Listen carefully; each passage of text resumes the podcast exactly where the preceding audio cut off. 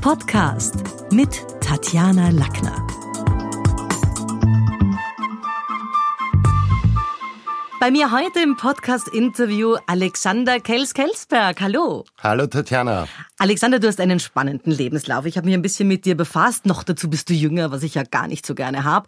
Also du bist in Wien geboren, in Athen, in Griechenland und in Bayern aufgewachsen. Erzähl mal ein bisschen, wie kommt das? Also wirklicher Europäer von Beginn an. Ähm, meine Eltern haben sich in Athen kennengelernt, beide damals dort gearbeitet. Äh, geboren wurde ich in Wien, dann haben wir die ersten zwei Jahre in Athen gelebt und dann ging es zurück nach Bayern. Jetzt bist du PR-Agent und hast dich auch selbstständig gemacht, bist unglaublich erfolgreich mit deiner Leisure Communication, wo, wo ich immer wieder höre, dass die Menschen nicht wissen, ist es jetzt Leisure, so wie Leisure Time oder ist es Leisure, wie die Amerikaner sagen. Was sagst du? Also wir sind eher bei Leisure, mhm. aber beides ist natürlich zulässig und der Name kam daher, zu Beginn haben wir primär Kunden aus der Freizeitindustrie betreut und in unglaublicher Kreativität und Einfallslosigkeit äh, sind wir quasi dabei geblieben, was wir tun. Jetzt ist es ja so, dass du BWL studiert hast, wie wirklich ganz, ganz viele. Und im Zuge von so einem BWL-Studium, also je nachdem, in welche Richtung man sich da auch spezialisiert, im Marketing spätestens, kommt einem dann Philipp Kottler unter. Also den Kottler haben viele selber im Studium gelesen. Wo verläuft jetzt so in der modernen Welt tatsächlich die Grenze zwischen PR, Werbung und Marketing? So war es in den letzten Jahren ganz klar war, Content ist sehr in den Vordergrund gedrungen. Es gibt sehr viele Agenturen, die Disziplinen wie Content Marketing, äh, Content Distribution und all diese Themen verfolgen. In der PR hat sich vom Grundsatz her sehr wenig geändert, seit es PR gibt. Es geht immer noch um Inhalte, es geht darum, Inhalte gut zu transportieren und Inhalte für Zielgruppen aufzubereiten. Ich glaube auch die Aufgabe von Werbung und Marketing hat sich nicht geändert in den Grundzügen. Äh, Werbung und Marketing ist immer noch absatzorientiert, wird es auch immer bleiben, ganz egal auf welchem Medium, äh, in welcher Machart, in welcher Ausspielung. Bei PR geht es um Inhalte. Natürlich gibt es auch durch diese Inhalte ein Interesse, Absatz zu steigern oder Umsatz zu machen oder Neukunden zu begeistern. Äh, stehen die Inhalte im Vordergrund. Im Marketing ist es die absatzgetriebene Verkaufsbotschaft. Und nimmst du jetzt zum Beispiel alle? Also gibt es auch Firmen, die du jetzt aus persönlichen Gründen oder aus moralischen Gründen, ich höre das immer wieder, Procter Gamble würde man nicht nehmen, weil die, die gehören mit zu den Bösen, also die du ablehnst? Oder gibt es da äh, Dinge, wo du sagst, nein, wer zahlt, den nehme ich? Also grundsätzlich, wer zahlt, den nehmen wir gerne solange es nicht absolut unethisch ist. Also Was wäre das dann politisch oder moralisch? Waffenhändler oder okay. politische Parteien direkt würden wir nicht machen. Also Glock würdest du nicht machen? Glock würden wir nicht machen in dem Fall. Ähm, ansonsten, es ist immer auch ein bisschen eine Sache der persönlichen Sympathie äh, und der Chemie zwischen Kunde und Agentur. Das merkt man sehr schnell, passt die oder passt die nicht. Ab welchem gesellschaftlichen Wirkungsgrad empfiehlst du jemanden, einen Presseagenten zu nehmen? Also wir selbst arbeiten aus gutem Grund nur für Unternehmen. Äh, wir arbeiten nicht für Personen, weil mit einer Person wird es immer sehr schwierig sein, auf Augenhöhe zu kommunizieren, weil die Erwartungshaltung eine ganz andere ist und das subjektive Empfinden auch ein ganz anders ausgeprägtes. Du würdest einen Star ausschlagen? Wir würden einen Star ausschlagen, absolut. Es gibt aber viele Stars, ich weiß nicht, ob man so überzogen braucht wie in Amerika, dass man wirklich einen PR-Agenten braucht. Es gibt aber viele Prominente, denen es gut tun würde, äh, sich professionellen Rat in mehrerer Hinsicht zur Seite zu holen um vielleicht die eine oder andere Peinlichkeit oder den falschen Auftritt äh, damit sich zu ersparen und einen Sparing-Partner zu haben, mit dem sie reflektieren können. Jetzt sagst du politische, äh, politi also Parteien oder politisch orientierte Unternehmungen äh, nimmst du auch nicht. Jetzt ist doch alles in Wirklichkeit politisch, gesellschaftspolitisch. Man kann jetzt nicht sagen, dass eine industriellen Vereinigung völlig frei von Politik wäre oder irgendwie. Also wo ist da die Grenze zwischen, na gut, eine Partei nehme ich nicht, okay, da ist es klar, weil alles andere ist ja auch verwoben in die Gesellschafts-, Kultur-, Freizeitpolitik? Also die Grenze ist ganz klar, keine Partei ist direkter Auftraggeber. Alles, was öffentliche Institution ist, alles, was Politik nah ist, natürlich sehr gerne. Es ist auch besonders spannend, wenn du in der PR für Interessensvertretungen oder Verbände arbeiten darfst, die durchaus eine politische Agenda haben. Äh, wir tun das beispielsweise beim Interactive Advertising Büro oder bei der amerikanischen Handelskammer. Die darfst du nennen? Die dürfen wir nennen und also wir versuchen überhaupt größtmögliche Transparenz nach außen darzulegen. Und solche Kunden sind wahnsinnig spannend, weil du irrsinnig viel dadurch lernen kannst und sehr viele andere Standpunkte auch bekommst und das eigentlich sehr inspirierend ist. Aber natürlich auch mit vielen Glaubenssätzen konfrontiert bist. Was sind so die größten drei Bias, die größten, wie sagt man da, Trugschlüsse, denen Kunden gerne aufsitzen? ähm, es ist fast ein bisschen schwierig, nur drei herauszusuchen. Ähm, ich habe mir jetzt im Weg hierher nochmal gedacht, was sind die drei wirklich größten Fehler? Einer beginnt damit, beharrliches Anrufen in Redaktionen macht eine Geschichte besser oder größer. Das findet so nicht statt. Es geht Journalisten wahnsinnig auf die Nerven. Der zweite ist, eine gute Kommunikation wird ein schlechtes Produkt auch nicht besser machen und auch nicht besser verkaufen. Und der dritte ist persönliche Kontakte zu Journalisten, mit denen sich sehr viele Kollegen am Markt immer wieder rühmen sind persönlich sicher wahnsinnig nett, werden eine schlechte Geschichte aber auch nicht in die Medien bringen. Aber stimmt es tatsächlich mit, eine gute Geschichte wird ein schlechtes Produkt auch nicht mehr irgendwie hypen? Wenn man sich Instagram heute anschaut und Instagram ist ja ein mittlerweile Werbekanal für viele Dinge, also von irgendwelchen Clips, die man kaufen kann und Klebern und irgendwelchen Allzwecklösungen und viele davon sind natürlich purer Ramsch, aber die Story und das Video drumherum ist super. Also stimmt das so? Das ist genau eines der Probleme, das wir gerade bei Instagram erleben. Es fehlt der Gatekeeper des Mediums. Es würde ein biologisch komplett verwerfliches Produkt mangelhafter Qualität in einem klassischen Medium redaktionell nie gefeatured werden. Das findet nicht statt, weil da gibt es einfach diese Gatekeeper-Funktion, idealerweise journalistische Sorgfalt und damit entsteht auch Vertrauen und Verlass auf die Medien. Das alles fehlt bei Medien wie Instagram. Äh, wir sehen auch, das fehlt bei Amazon. Da gibt es teilweise sehr große Probleme in Deutschland, wo Produkte irgendwie plötzlich auf den Markt kommen, die nie in die Europäische Union ja. kommen dürften. Äh, diese Produkte werden gerne über soziale Medien beworben und soziale Medien sind natürlich ein super Kanal, wenn man diesen Filter umgehen möchte. Ja, und ich habe manchmal auch ein bisschen das Gefühl, nachdem Insta Instagram ja speziell doch ein sehr feminisiertes Medium ist, dass da schon auch die Frauen immer irgendwie so in dieser Target Group, in der Zielgruppe sind derer, die man jetzt äh, beleimt, belügt. Äh, ich muss auch ehrlich sagen, also ich habe das bei zwei Produkten schon erlebt, wo ich irgendwann für meine Bilder einen Tesa-Streifen gekauft habe, der so super angefeatured war und mir ist alles von der Wand gefallen. Ja. Also auch wieder so ein Frauenopfer, wo ich das Gefühl habe, es war. Also fehlt und ist es so ein bisschen die Parallelgeschichte im Zuge der Digitalisierung? Was, was verändert sich vor dem Hintergrund, außer dass jetzt da zum Beispiel wie auf Instagram die Korrektive fehlen? Es ist wahnsinnig schnell geworden. Das Business funktioniert mittlerweile in Echtzeit. Äh, es funktionieren die Medien in Echtzeit. Äh, der Bewegtbildanteil wird immer höher. Also Video ist ein ganz großes Thema. Ansonsten hat sich auch hier im Grundsatz relativ wenig geändert. Es geht nach wie vor um Inhalte und die bestmöglich in die Welt da draußen, insbesondere an die Medien zu transportieren. Äh, das Ganze und ich darf diesen Job jetzt seit 17 Jahren bald machen. Das macht äh, dich nicht jünger. Nein, und ich steuere auch irgendwie auf den 40er zu, also Midlife Crisis, here I come. Ich weiß noch, wie wir begonnen haben, dass eine Presseaussendung nicht wahnsinnig dringend war, mit der Post rausgeschickt äh, wenn es eilig war, aus dem Nachmittag am Faxgerät verbracht. Entsprechend hast du natürlich ganz andere Ressourcen, Arbeitsabläufe etc. gehabt. Äh, heute geht es 24-7 auf Knopfdruck und damit ist es natürlich einerseits wesentlich schneller geworden und andererseits auch sehr effizient. Und obwohl die Bilder und das Video so wichtig sind, sehe ich aber, dass du immer noch in Text deine Pressemeldungen rausschickst und nicht Videos an die Redaktionen schickst. Äh, wir tun es schon teilweise auch mit Videos, ist natürlich immer auch eine Kostenfrage. Und wenn wir uns anschauen, wie, wie werden Medien heute noch dargestellt, äh, wir leben in einem Land, das eine unglaublich hohe Zeitungskultur hat. Also es geht immer noch um gedruckte Inhalte und Texte. Genauso online auf den Publisher-Seiten, es werden die Texte gelesen. Also jetzt nochmal zu dem Österreich, wo du sagst, wir sind ja doch sehr zeitungslastig. Österreich ist ein kleines Land, in dem jede einflussreiche Hand die andere wahrscheinlich schon ein bis zweimal geschüttelt hat. Was ist jetzt der Unterschied zwischen der sogenannten Freundelwirtschaft und einem guten Networking? Also ich glaube, wir haben in Österreich einen ganz besonderen Fall, weil das ganze Land einfach sehr auf Wien konzentriert ist. Wenn wir uns Deutschland anschauen, zum Beispiel, das sind vier, fünf Städte wie Köln, Hamburg, Berlin, München, Frankfurt, wo, wo das passiert und wo die Macht angesiedelt ist.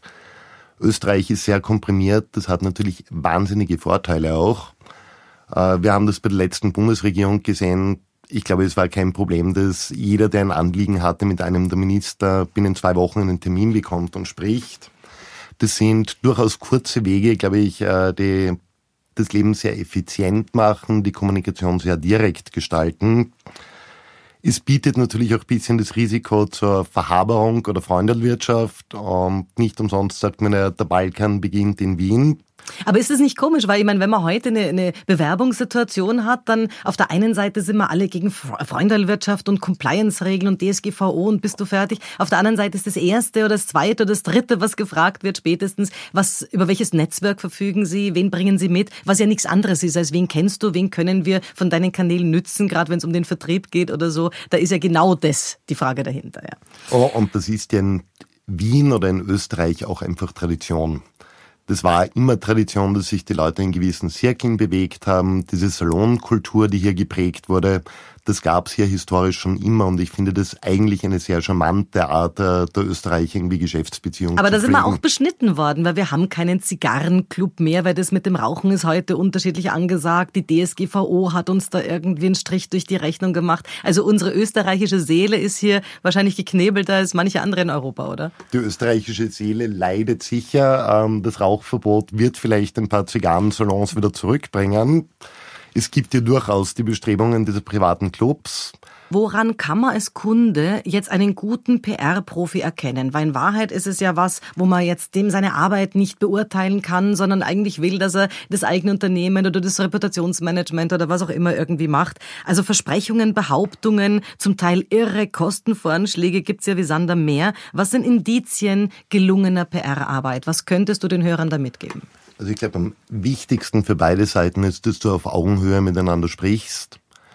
Äh, Im Idealfall ist die PR nicht nur der Mensch, der deine Pressetexte schreibt, äh, sondern der auch deinen Vorstand, deine Geschäftsführung, deine Eigentümer, wen auch immer beraten kann in Dingen, die weit über diese reine Medienarbeit hinausgehen. Ich werde persönlich immer ein bisschen skeptisch. Es gibt sehr viele Kollegen, die irgendwelche ähm, eigenen Modelle äh, Tools entwickelt haben, mit denen sie die PR neu erfinden. Unterm Strich, wir machen einen ganz, ganz banalen Handwerksjob. Äh, das sollte man, glaube ich, auch irgendwie so ehrlich sagen. Wir tun nichts anderes als die nette Dame beim Biller und verkaufen Wursthemmeln. Manchmal haben wir vielleicht irgendwie Serrano-Schinken drauf, aber in Wahrheit machen wir Dienstleistung und Handwerk. Aber vielleicht will, ich habe jetzt gerade überlegt, von wegen auf Augenhöhe, vielleicht will der Kunde gar nicht auf Augenhöhe beraten werden, weil wenn ich mir dich heute hol mit deinen, mit deinen Honorarsätzen, dann will ich ja, dass du in diesem Punkt Experte bist und dementsprechend ich hinaufschauen kann, weil du eben was vermagst, was bei uns im Haus niemand könnte. Genau, darum geht's ja auch. Es bringen beide Seiten ihre Expertise ein. Bei uns ist es so, wir haben sehr viele Kunden zum Beispiel, die in hochkomplexen Gebieten arbeiten, wie Wasseraufbereitung oder aktuell gerade Flughafenbauten. Das sind wahnsinnig spannende Themen. Diese Expertise werden wir nie haben. Was sollte man denn selber als Kunde auch vorbereitet haben oder tun, damit man da überhaupt dieses Gespräch, dieses Erstgespräch zum Beispiel effizient gestalten kann? Ich glaube, es ist ein bisschen ähnlich wie die Beziehung mit einem Anwalt ist sehr gut, wenn du beiderseitig ehrlich bist, äh, sprich der Kunde, der sehr offen über seine Problemstellungen auch erzählt und dem PR-Berater eine wirklich realistische Einschätzung abgeben kann. Es ist, glaube ich, niemand geholfen, wenn du da sitzt und sagst, ich kenne tausend Journalisten und gehe geh jeden Tag mit denen irgendwie auf einen Café oder was, äh, sondern auch die klare Abschätzung, wie können wir etwas aus dem Thema machen, welches Potenzial hat das Thema, und wie kann sich das niederschlagen oder was müssen wir bei dir im Unternehmen tun, um dieses Thema noch so zu machen, dass es medial interessant wird? Ja, finde ich gut. Jetzt gibt's ja viele Unternehmen, die sagen, wir wissen gar nicht, äh, nachdem es so eine Palette von Plattformen gibt, sollen wir mitmachen auf Facebook? Lohnt sich für uns überhaupt Snapchat? Ist es ein Unsinn, auch einen Insta-Kanal zu betreiben?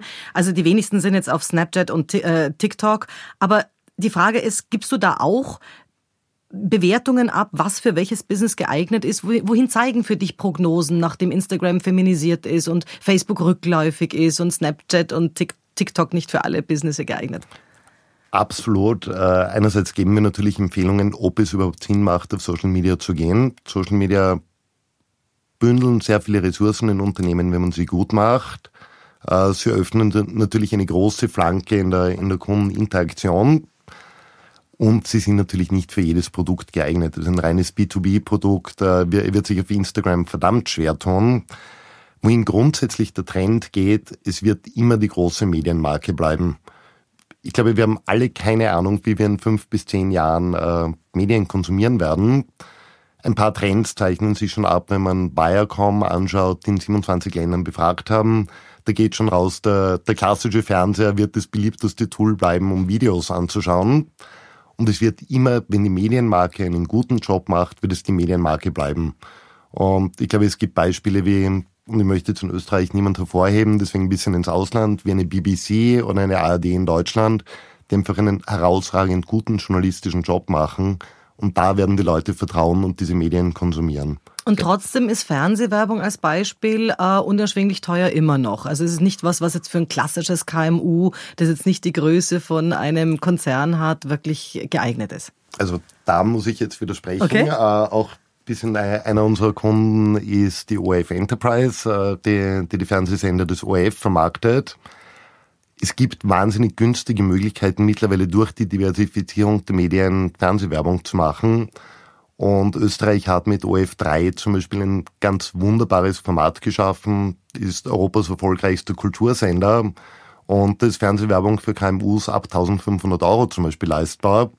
Und das sind schon Budgets, wo, wo diese hochkarätige, von vielen Menschen irgendwie noch immer als sündteuer betrachtete Fernsehwerbung plötzlich für, für jedes kleinere Unternehmen oder für Kulturveranstaltungen etc. leistbar wird. Jetzt die Schule des Sprechens ist seit 25 Jahren beispielsweise eine Institution auf dem Markt, und auch zur Marke geworden, zur Kaderschmiede, so für, für Sprecher, Berufssprecher. Dabei haben wir aber nie geworben und waren immer so ein bisschen der Ansicht, wer wird, stirbt. Warum? Wer im also Trainingsgeschäft beginnt zu werben, der hat einen empfindlichen Zeitpunkt Jahre davor übersehen. Also klar, ich muss heute werben, wenn ich Schuhe herstelle, damit die Welt davon weiß, Schuhe gibt's hier, aber gerade im Trainingsbereich ist es ein bisschen anders. Und trotzdem sind wir zur Marke geworden. Wie erklärst du dir das? Also ich würde sagen, ihr habt alles richtig gemacht. Äh, ihr habt ein grandioses Produkt und ich kenne ja sehr viele Absolventen, die unglaublich zufrieden sind mit dem, was sie gelernt haben, welche beruflichen Perspektiven sie dadurch bekommen haben.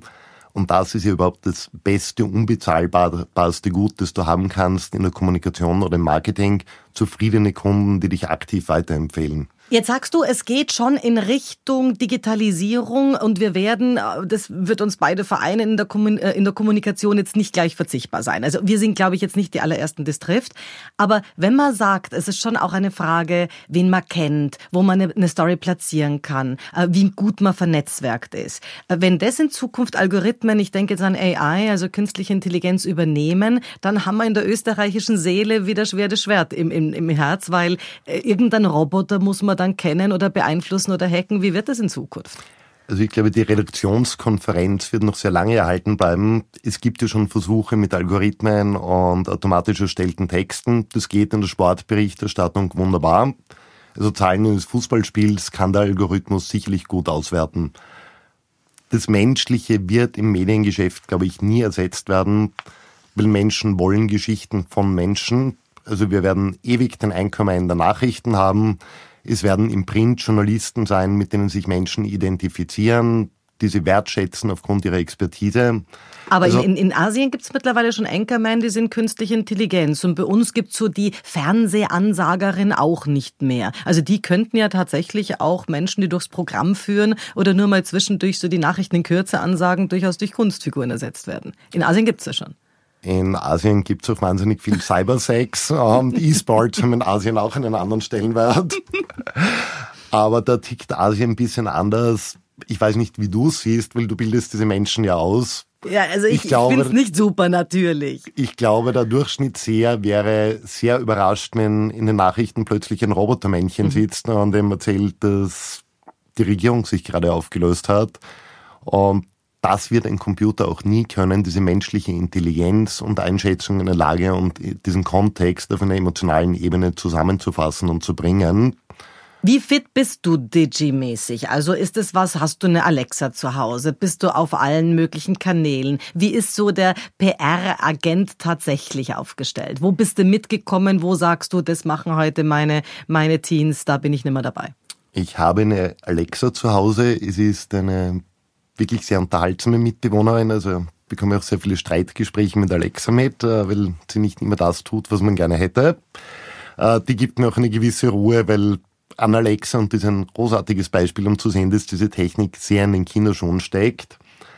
Ansonsten bin ich auf den relevanten Kanälen wie Facebook, Instagram und Twitter und bin, glaube ich, ein hochdigitaler und digital getriebener Mensch auch, äh, der eine gewisse E-Mail-Sucht entwickelt hat über die Jahre hinweg und versuche schon Trends möglichst frühzeitig mitzumachen oder sie zumindest zu versuchen. Verstehen weil ich sie so nicht mehr.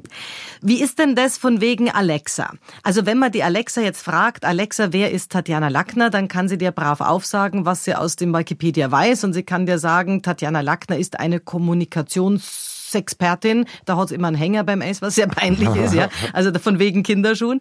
Aber in Zukunft, wenn ich Alexa frage, also wenn ich heute irgendwo im Internet eingebe, wer ist der beste Italiener, dann kriege ich bei Google natürlich seitenweise ausgespuckt, je nachdem, wo ich wohne. Wenn in Zukunft ich Alexa frage, du, zu welchem Italiener in der Gegend gehe ich, dann hat sie maximal ein bis drei Nennungen. Das heißt, es wird ein großes Rennen werden um diese Plätze.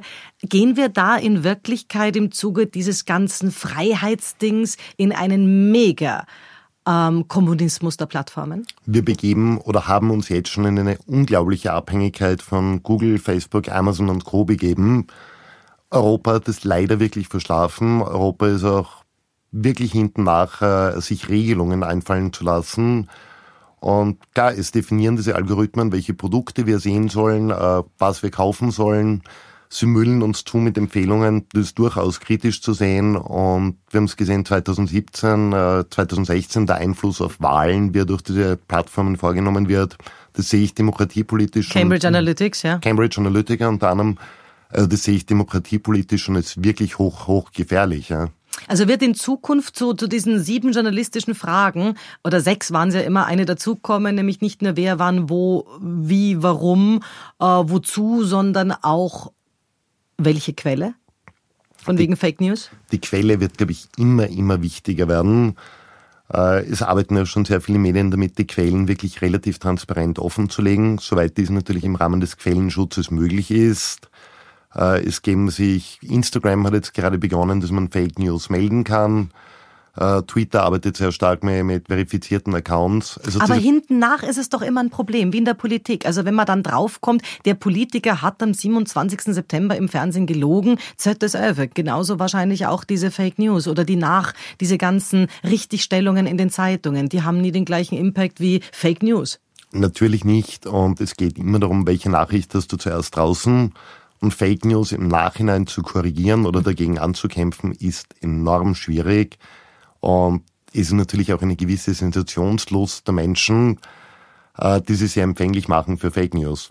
Also wenn du sagst, äh, die Daten, die wir draußen haben, wir haben uns in eine Abhängigkeit begeben, so von wegen Metadaten. Was, was ist denn das Gefährliche tatsächlich? Kannst du uns da ein bisschen ein Bild geben? Was, was kann man machen damit, wenn man hier Profile hat, wenn man Dinge ins Netz stellt? Was ist denn jetzt tatsächlich die große Gefahr, von der alle immer reden? Was ist das Schlimmste, was passieren kann? Staatsfeind Nummer eins und jemand nimmt meine Identität oder was ist es? Also ich glaube, das Schlimmste und das wird Europa sehr spät treffen, weil Europa eine extrem restriktive Datenschutzpolitik hat. Und das hat, glaube ich, jeder letztes Jahr mitbekommen, wie die unsägliche Datenschutzgrundverordnung bei uns hereingebrochen ist. Ich glaube, es wird wahnsinnig unlustig, äh, wenn plötzlich alle deine Daten in Big Data zum Beispiel bei der Versicherung zusammenfließen, äh, deine Kreditkarten- und Bankomattransaktionen gematcht werden mit deinen Social-Media-Profilen und vielleicht auch noch mit den Voice-Anfragen bei Alexa und dann die Versicherung leider weiß, dass du jeden Abend gern drei Bier zu viel trinkst und mächtiger Raucher bist und damit plötzlich deine Versicherung unglaublich teuer wird, potenzielle Arbeitgeber auf diese Daten Zugriff haben. Also da kann schon etwas entstehen, wo der Mensch absolut gläsern wird und durch diese Datenmenge so durchschaubar wird. Also das heißt, Big Data ist natürlich schon ein Problem, wo die Amerikaner massiv auf diese Infoflut, Daten sind Rohöl auch setzen, wogegen Europa hier mit relativ schwierigen Reglements diesen, diese, diese Geschichte nicht wirklich begriffen hat, dass man mit Daten auch was tun kann, sie behalten kann, sie reglementieren muss. Das ist so ein bisschen das Thema. Das absolut. Und Rudi Klausnitz hat vor, glaube ich, mittlerweile zehn Jahren schon ein unglaublich gutes Buch über Big Data geschrieben und damals schon ein Beispiel aus Amerika gebracht, äh, das mir noch immer zu denken gibt. die Supermarktkette Walmart wusste aufgrund des Einkaufsverhaltens äh, ihrer Kundinnen, bevor sie selbst wussten, dass sie schwanger sind. Und trotzdem steht Walmart nicht berühmt da.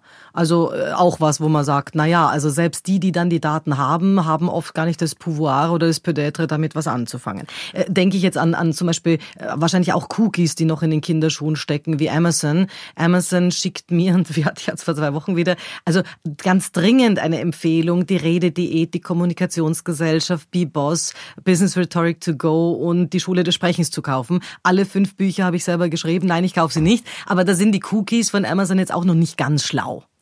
Die sind nicht ganz schlau und ich glaube, jeder von uns kennt das auch auf Booking.com. Ja. Du bekommst den Urlaub, den du gebucht hast, äh, zwei Wochen später immer noch um weniger Geld nachgeschossen. Also das ist noch nicht ganz ausgereift. Und äh, verärgert Kunden, weil ich meine, ist natürlich nicht super, wenn man das Gefühl hat, mei, bin ich jetzt so blöd? Nein, in Wirklichkeit werde ich gerade wieder an der Nase rumgeführt. Und ich habe zu viel gezahlt, das ist ja natürlich auch so ein Empfinden, das da aufkommt. Wo uns Daten in der Kommunikation schon helfen können, ist Inhalte gezielt auszuspielen. Und da muss man ehrlicherweise auch sagen, machen natürlich die großen Plattformbetreiber, die auf einem Datenschatz sitzen, einen großartigen Job.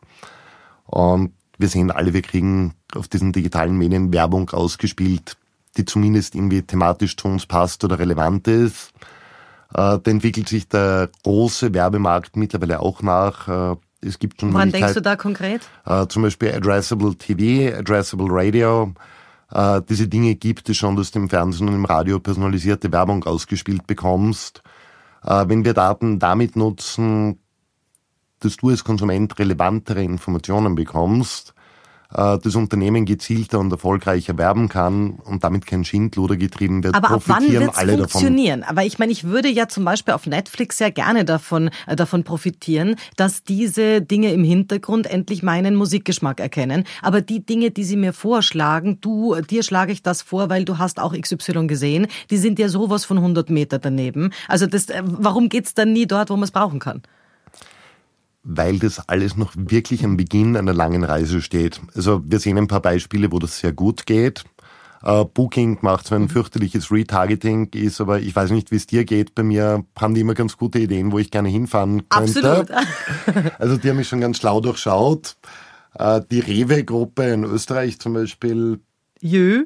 Uh, die jetzt alles unter dem Dach von Jö gesammelt hat, die so wirklich weiß, was ich einkaufe bombardiert mich mit wahnsinnig viel Werbung für Babyartikel. Ähm, trotz bevorstehender Midlife-Crisis, nein, wir haben noch kein Baby.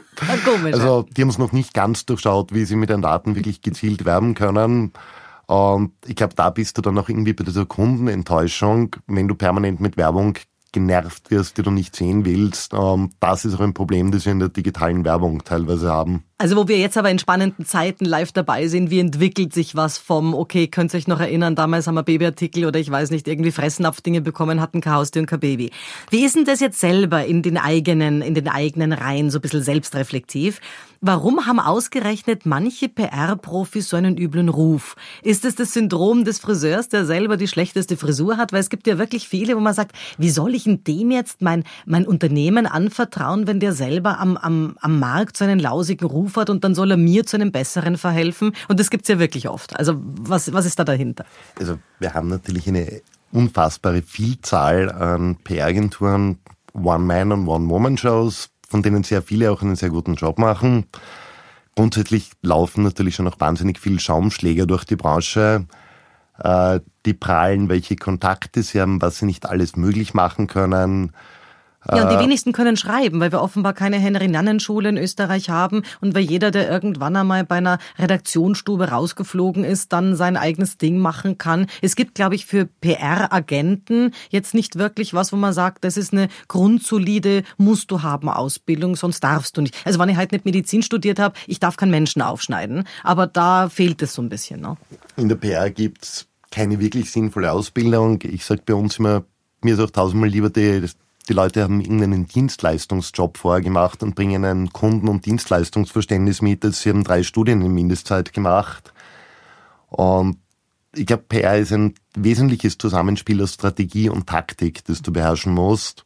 Und das haben extrem viele Leute, die zum negativen Ruf beitragen, nicht in, äh, irgendwie vom Handwerk auf gelernt. Äh, dann hast du natürlich Einzelfälle. Wir erinnern uns an Eurofighter Pressekonferenzen um 97.000 Euro. Äh, das würde, glaube ich, auch kein Mensch auf der Welt gerne zahlen. Und da hast Leute, die irrsinnige Erwartungshaltungen aufgrund eigentlich gar keiner Basis bei Kunden äh, hervorrufen, dadurch relativ hohe Preise ansetzen.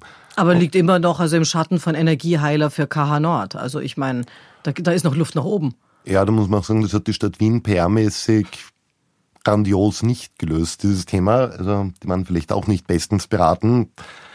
Aber wen würdest du denn gerne beraten, wen du nicht hast, wo du sagst, also mein Gott, da sehe ich so viele entweder Fehler oder das wäre so eine klasse Firma oder da, denen könnte ich echt helfen, weil das interessiert mich wenigstens auch aus welchen Gründen auch immer. Gibt's da Brands? Also mein Wunschkunde, mein absoluter Wunschkunde wäre eine Airline, weil ich diese Passion fürs Fliegen habe und das Business hochspannend finde und das Thema auch wirklich alles hergibt zwischen Krisenkommunikation, Markenkommunikation, Produkt, äh, Unternehmen äh, bisschen angenähert haben wir uns ja schon jetzt mal einen Flughafen, auch wenn es ein kleiner Regionalflughafen du ist. Du bist ja schon mal also dort, wo, wo, du ihnen sagen kannst, dass sie eigentlich nicht in der Luft abheben, sondern am Bauch liegen. Ja, genau, du bist ja schon dort. Aber das wäre so der absolute Wunschkunde und das ist, glaube ich, etwas, wo man sehr viel gestalten kann und ich sehe das auch bei den Kollegen äh, von Austrian Airlines zum Beispiel in Österreich oder auch Lufthansa, die wirklich auf allen Kanälen einen super Job hinlegen und also wir nehmen das auch oft als Beispiel für Kunden, um gelungene Social Media Kommunikation zum Beispiel äh, Beispiele zu geben.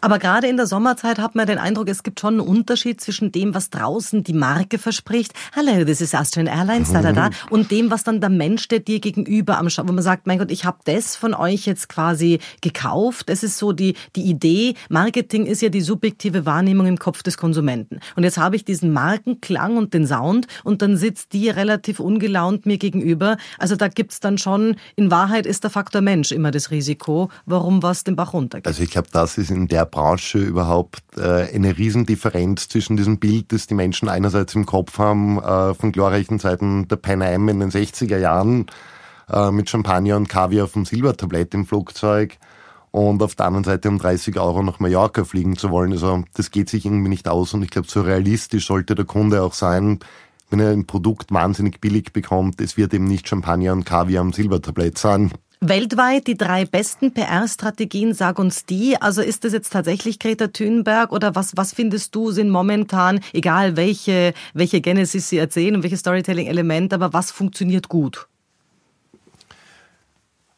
Also Greta finde ich übrigens ganz fürchterlich und ich verstehe auch ihre Eltern nicht, ähm, die so auszuschlachten und die ganze Sache kippt etwas nach hinten. Äh, wie es meistens ist, äh, wenn du nicht ehrlich bist, weil die Zeiten sind zu transparent, zu nachvollziehbar geworden, um die Menschen anzulügen. Wie findest du die Sache, Island-Gletscher ist tot? Also äh, ein Gletscher, kann ein Gletscher tot sein? Also war der vorher lebendig? Kann man dazu, ich meine, es ist klar, was, was welche Tragik gemeint ist natürlich, aber äh, das Bild an sich. Es funktioniert natürlich äh, sehr, sehr viel durch Dramatisierung, Emotionalisierung und Schlagzeilen. Und auch zum Thema Greta, natürlich ist es wichtig, äh, diese Aufmerksamkeit äh, für Klimaschutz und Klimaneutralität. Trotzdem fliegen sechs Menschen mit dem Flugzeug zurück, die jetzt sie begleitet haben. Genau, also die CO2-Belastung ist vielleicht etwas höher, als sie hätte sein müssen. Äh, auch in diesem Thema, ich meine, wir beschäftigen uns in Europa mit dem Verbot von Plastikstrohhalmen und Plastiksäckchen. Das ist schon alles gut und richtig. Äh, ich habe nur neulich vom CEO von Borealis gehört, die europäischen Plastiksackeln und Strohhalme machen 0,3 Prozent des globalen Plastikmülls aus. Also da hätten wir vielleicht irgendwie ein paar andere Themen, die, die man dringlicher angehen sollte, wenn wir der Umwelt etwas Gutes tun wollen. Aber du hast gefragt, welche Strategien ich besonders erfolgreich oder gut gefunden habe. Es fällt mir jetzt spontan keine einzige ein, die ich als Case wirklich erklären könnte. Äh, ich glaube, jede Strategie ist gut, die auf Ehrlichkeit, auf Transparenz, auf gute Inhalte und große Emotionen setzt. Und Ehrlichkeit ist eine Voraussetzung. Man hat ja doch bei vielen Dingen das Gefühl, natürlich äh, nehmen Menschen Kultfiguren oder Kunstfiguren an. Ich denke jetzt an Conchita, ich denke an Lady Gaga und Co. Und es hat funktioniert und man weiß aber, äh, der Wurst ist doch anders und die, äh, die Stephanie dann auch. Also ist, ist das mit der Wahrhaftigkeit und der Ehrlichkeit Bedingung? Also das bringt mich wieder ein bisschen zurück zum Anfang, äh, die Beziehung PR Steuerberater und Kunde zu vergleichen mit der mit dem Anwalt. Natürlich geben wir uns in der PR Mühe, die schönen Seiten nach vorne zu stellen. Äh, was wir aber nicht tun sollten, und das ist eine gewisse Ethik, die man in diesem Job auch mitbringen sollte, ist die Leute absichtlich irgendwie zu verarschen oder Lügen zu erzählen. Ja, so ein bisschen wie bei der Bewerbung, wo man sagt, also okay, du kannst schon Dinge schön rausstreichen, aber nein, einen Titelschwindel machen wir nicht. Also wir schreiben nicht rein, wir sind Doktor und sind es nicht. Und ja. da gibt es natürlich eine Ausnahme. Es gibt sehr gelungene Aktionen wie diese Pistenraupe, die für ein österreichisches Skigebiet geworben hat. Das sind schon so Gags, die kann man hin und wieder auch machen und das hat ein Augenzwinkern und da wird jetzt niemand substanziell belogen oder betrogen. Äh, das sind gute Geschichten und mit solchen Tools kann man schon auch mal arbeiten. Letzte Frage politisch, wer macht's besser, Trump oder Putin? Eindeutig Putin und damit macht man sich vielleicht keine Freunde, aber ich glaube, du brauchst eine Person wie Putin, um ein Land in der Größe und Strukturiertheit wie Russland zu regieren. Äh, das siehst du auch in China. Ab einer gewissen Menschenmenge stößt die Basisdemokratie an ihre Grenzen. Und da brauchst du schon jemanden, der eine klare Vision hat, es die Chinesen, die, die wirtschaftlich einen wirklich langen Plan haben, äh, oder auch jemand wie Putin, der auch eine klare Linie vorgibt. Aber Trump hat diese Kommunikation, wie wir sie kennen, auf den Kopf gestellt und verändert. Äh, letztlich bleibt aber doch irgendwie die klassischen Medien, die das Bild von ihm zeichnen und den Menschen erklären, was er in seinen wirren Tweets meinen könnte. Also auch da siehst du, er wählt eben diesen direkten Weg quasi über Twitter. Äh, hängen bleibt das, was die, die solche realen oder etablierten Medienmarken über ihn bringen.